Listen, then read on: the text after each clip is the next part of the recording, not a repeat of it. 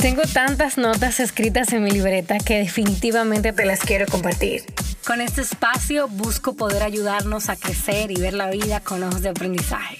¿Quieres saber cómo lidiar con tus crisis de existencia? ¿No sabes por dónde empezar? ¿Quieres saber temas de pareja, espiritualidad? ¿Cómo convertirte en una mejor versión de ti? Pues este podcast es para ti. Soy Lola, publicista, escritora, amante de la comedia italiana, las novelas románticas y la comedia. Y yo, junto a mis invitados, te damos la bienvenida a mi podcast, La Libreta de Lola.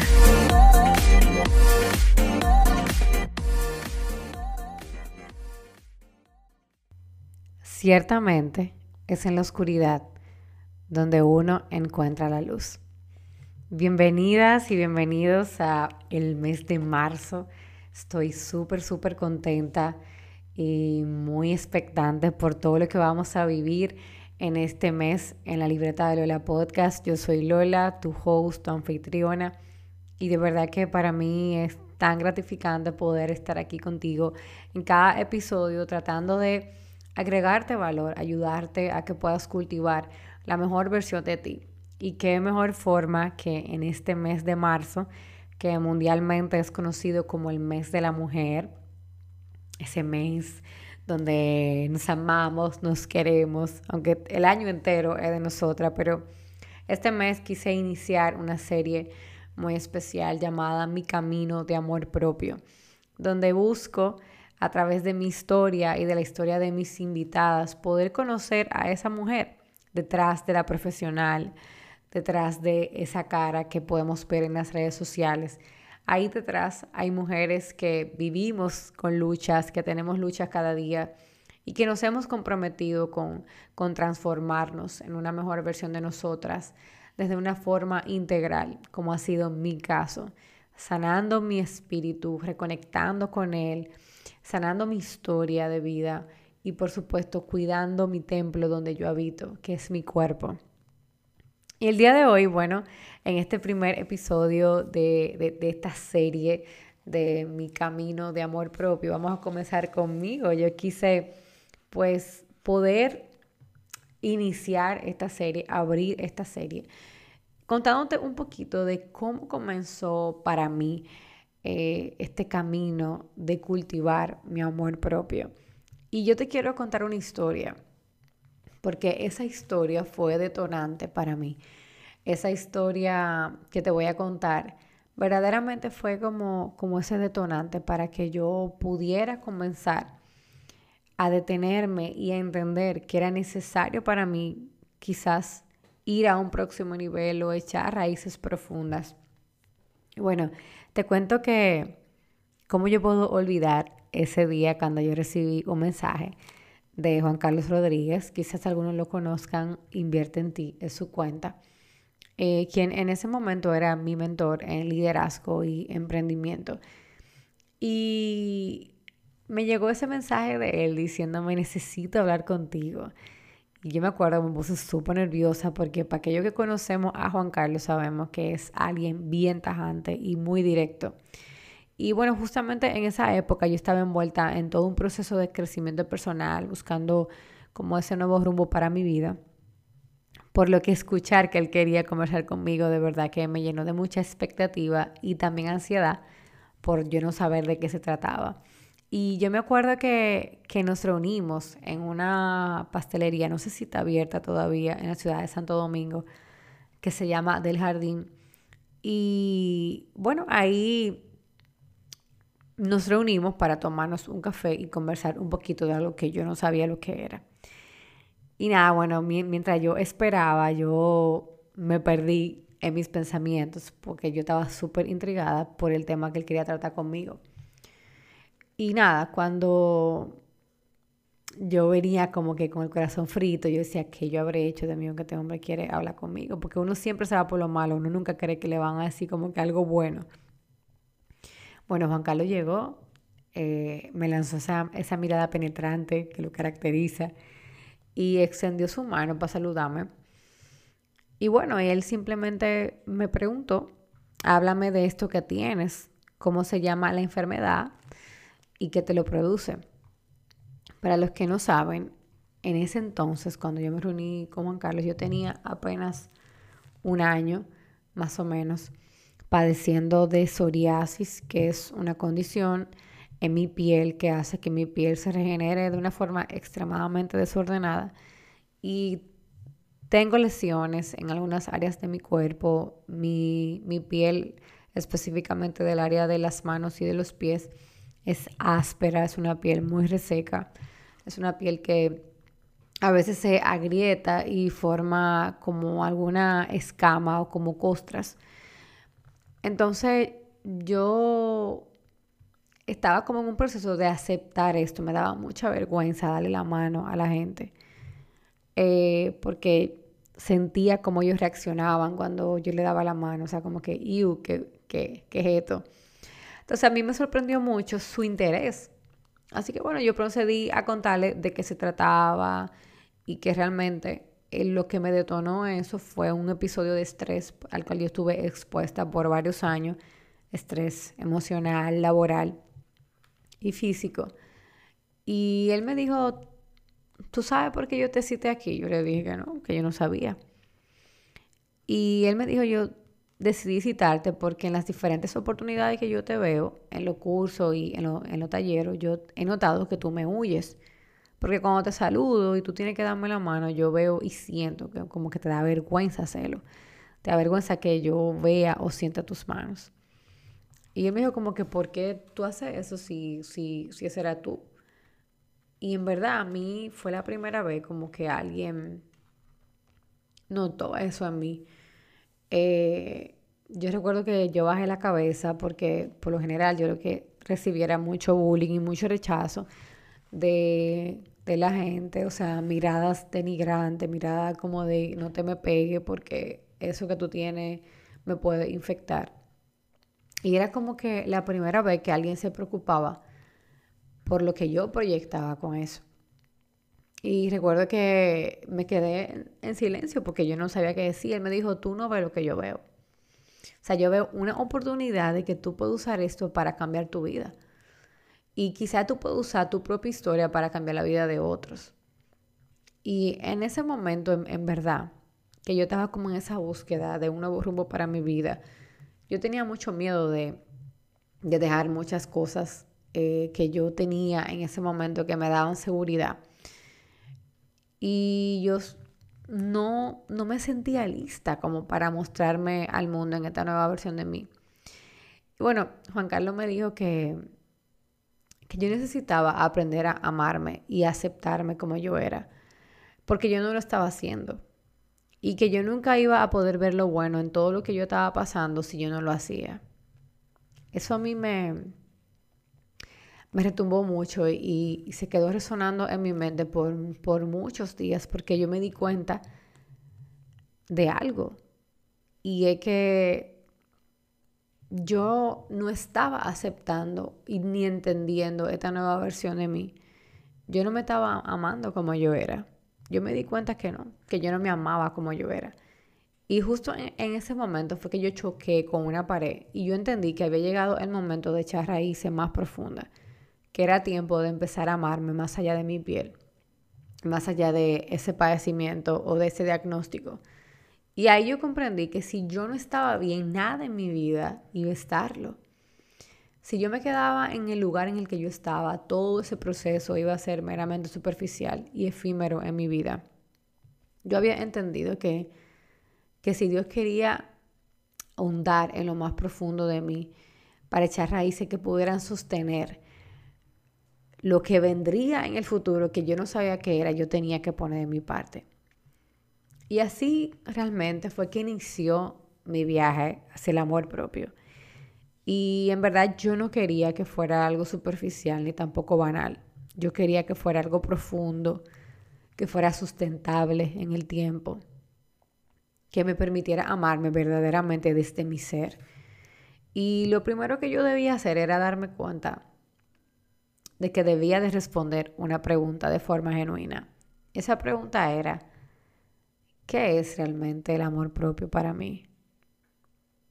Y en una extensa búsqueda que realicé, descubrí que verdaderamente el amor propio para mí se trataba de esa aceptación, ese, ese respeto, ese valor, esos pensamientos positivos, esas consideraciones que yo tenía hacia mí misma.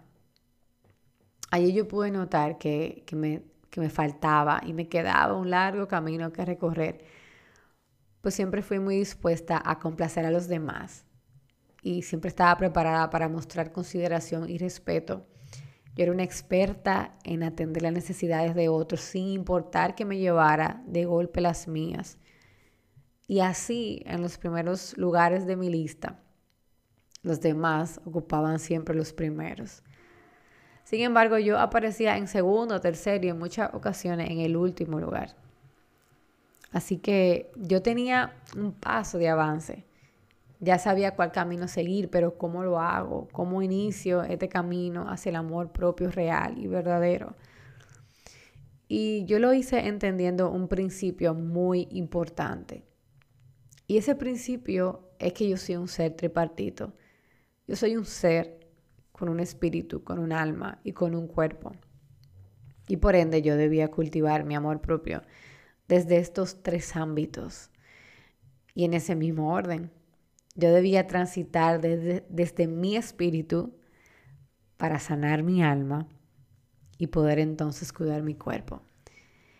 Y, y, así comenzó, así ha transcurrido este largo camino desde ese entonces de cultivar mi amor propio de forma integral, cultivando mi espíritu, eh, esa estrechar y mejorar esa relación con Dios, no desde una relación religiosa superficial, como si se tratase de alguien místico y lejano, sino desde una estrecha intimidad, como un amigo, como un padre, como un mentor, porque todo eso era y es Él para mí.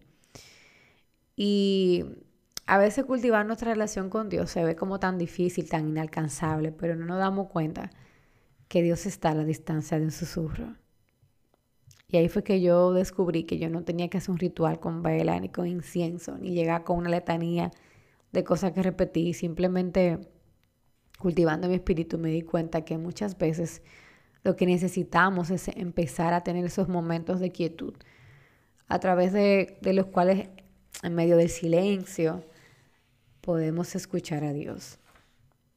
Y algunas cositas que a mí me ayudaron muchísimo a cultivar mi amor propio desde el espíritu es tener tiempos de oración, tomarme momentos en el día para hablar con Dios, para sentir su amor, para escuchar su voz guiándome, tener momentos de meditar. Eso es un hábito que me ha servido muchísimo traer quietud a mi mente, mis emociones, apreciar el sonido del silencio, escuchar mi corazón, trayendo respuesta a tantas preguntas. Y declarar afirmaciones también me ha ayudado tanto a cultivar mi espíritu. Ese hábito ha sido maravilloso para mí poder escribir cómo veo, cómo sueño, cómo quiero diseñar mi vida, como si ya fuese un presente real y a través de las afirmaciones yo aprendí a llamar las cosas que no son como si ya fuesen. Luego que, le di importancia a mi, a mi espíritu, entendía que tenía que pasar por una segunda fase de mi ser. Esa segunda fase era mi alma. Y en el alma hay tanto lío, Dios mío, porque ahí están nuestras emociones, los sentimientos, los recuerdos, la personalidad, nuestro libre albedrío, nuestro temperamento. Yo me di cuenta que mi alma estaba muy abrumada, muy fragmentada, muy dolida, rechazada. Y que si yo no trabajaba en ella, yo no iba a poder completar mi proceso de cultivar mi amor propio. Así que yo tomé una decisión radical, o sea, y fue la de iniciar mi proceso de sanidad en mi alma de forma intencional yo sabía que iba a doler, yo sabía que no iba a ser fácil, pero también sabía que si yo no lo hacía, yo no iba a poder ir más allá hacia esa mujer en la cual yo me quería convertir. Y recuerdo que hubo un día que me miré en el espejo y le dije a mí misma, gracias, gracias por traerme hasta aquí. Gracias por, por los años de crecimiento que tú me has dado. Gracias por por todas las experiencias que yo he vivido contigo, por las lecciones de vida. Pero yo te dejo aquí, agradecida por todo lo que me has dado como mujer, pero emprendo un nuevo viaje, un nuevo camino sin ti. Y me dirijo hacia esa mujer en la cual yo me quiero convertir. Y recuerdo que inicié todo, todo ese proceso de sanidad, de mi historia, de mis emociones a través de, de terapias psicoeducativas. Eh, la terapia para mí es lo mejor que uno puede hacer, es una de las mejores decisiones que uno puede tomar siempre y cuando uno lo haga de la mano de un profesional responsable, con criterio, con ética de trabajo. Y algo más que yo he hecho como para cultivar mi alma es hacer mis votos de amor propio. Em, yo nunca había hecho eso por mí. Siempre hacemos voto de amor propio por otra persona, siempre le prometemos cosas a otra gente, pero nosotros nunca nos prometemos nada. Y recuerdo que un día escribí como si me iba a casar conmigo misma. Comencé a escribir aquellas cosas con las cuales yo me comprometía a siempre cumplir en mi vida. Y te voy a compartir unas cuantas, no te voy a compartir todas porque son personales, aunque están en mi libro, en mi primer libro, Más allá de la piel. Ahí puedes ver un, toda mi lista de, de votos de amor propio. Pero algunas son cuidar mi salud emocional y física, cuidarte y ayudarte a cumplir todos tus sueños ayudarte a siempre estar cerca de Dios, mantener viva a tu niña interior, no dejar que nada ni nadie te haga sentir que no vales o que no eres capaz. Cuando yo me comencé a, comprometer de una forma intencional con esa mujer que yo miro cada día en el espejo, mi vida, mi vida cambió, cambió muchísimo. Y cuando volví a reconectar con, con esa niña, a sanar a esa niña interior, esa niña inquieta, juguetona, esa niña soñadora, esa niña que siempre amaba el arte, yo me di cuenta que muchas de las cosas que yo hago ahora son cosas que yo amaba hacer cuando, cuando yo era niña. Y a veces nosotros nos volvemos como tan adultos y tan serios, tan radicales, que nos desconectamos de la esencia de quien verdaderamente nosotros somos. Y por último, el último aspecto de mi ser que he estado cultivando en estos últimos años y medio es mi amor propio desde mi cuerpo. Porque después que yo fui diagnosticada con psoriasis, mi cuerpo se convirtió en un lugar en el que yo no quería habitar. Porque no me gustaba cómo se veía, porque no era presentable para los demás pero yo entendí que mi cuerpo era el templo en el cual habitaba aquí en la tierra, ese vehículo a través del cual yo puedo lograr mi propósito y vivir una vida plena que siempre deseé para mí. Y por ende yo debía ser intencional en, en cuanto a los cambios que yo quería lograr en esa área de mi ser.